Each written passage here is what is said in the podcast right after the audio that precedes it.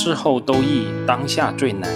这是杨天南先生在他的著作《一个投资家的二十年》中的一句话。这不是什么温补的鸡汤，而是我们肯定会遇到的现实困境。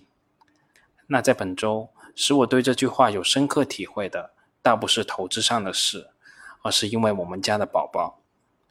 在有小孩之前，我会经常看到这样一个场景：家里的爸爸妈妈或者爷爷奶奶用尽所能。想尽各种办法去追着孩子去喂食。每当看到这个情景，我就会想：吃饭不是人类的本能吗？肚子饿了，孩子自然会想吃饭，怎么要追着硬塞到孩子的嘴里呢？这到底算哪门子事呢？我们要尊重孩子的意愿。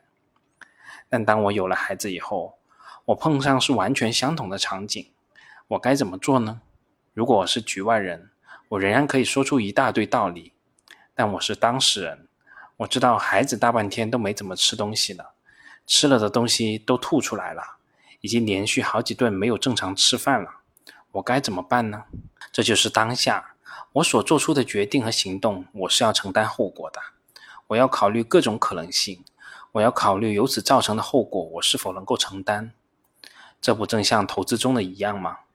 平常我们可以举出一堆又一堆的理论，什么护城河。逆向投资、低估买入、高估卖出、能力圈、市场先生、买股票就是买公司等等等等。但当我们拿着自己的钱走进这个市场，护城河又在哪里呢？能力圈在哪里呢？怎么算是高估，又怎么算是低估呢？平安已经调整好长时间了，这算低估吗？可以买吗？它的寿险业务有机会回稳甚至回升吗？地产业已经成了最不受待见的行业了。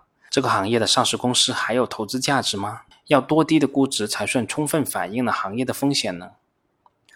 格力电器即使公布了巨额的回购方案，仍然止不住下跌，这算低估吗？我们可以买吗？恒瑞医药等等医药白马接近七十倍的市盈率，算高估吗？他们的增长能持续吗？我们可以买吗？等等，这些我们当下面对的一个又一个现实的问题，才是真正的难题。本周我看到某大 V 发布的这样一条公告：基于多方面的信息，水泥价格战已然或不可避免在全域展开。因为我持有的海螺水泥的逻辑正是基于水泥价格。当认识到基础将要崩塌，经慎重考虑，我将于明天开市之际卖出绝大部分海螺水泥的股票。可能会留下百分之二作为留念。面对这样一条消息，我们当下该怎么做决策呢？我们又该用哪些理论去指导这样一项决策呢？对于这个问题，我是这样看的：由于这位朋友投资海螺水泥的逻辑是基于水泥价格，所以他在水泥价格下跌的时候需要卖出。不知道这位朋友是不是在水泥涨价的时候就开始买入呢？而我投资海螺水泥是基于海螺这家公司。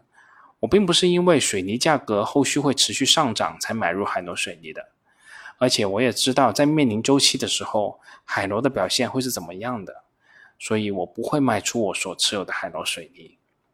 而在本周六幺八年中大促，其他的东西我倒没买什么，反而是趁着股票市场的年中大促，股票我倒趁机买了不少。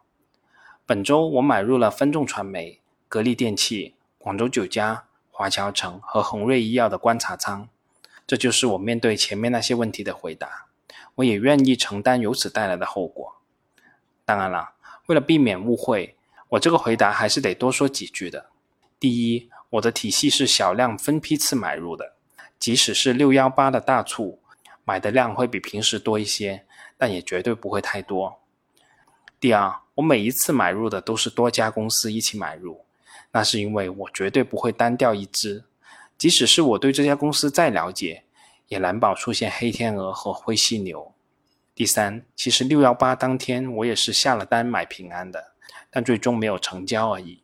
好啦，本周我们就这么多，我们下周再见吧。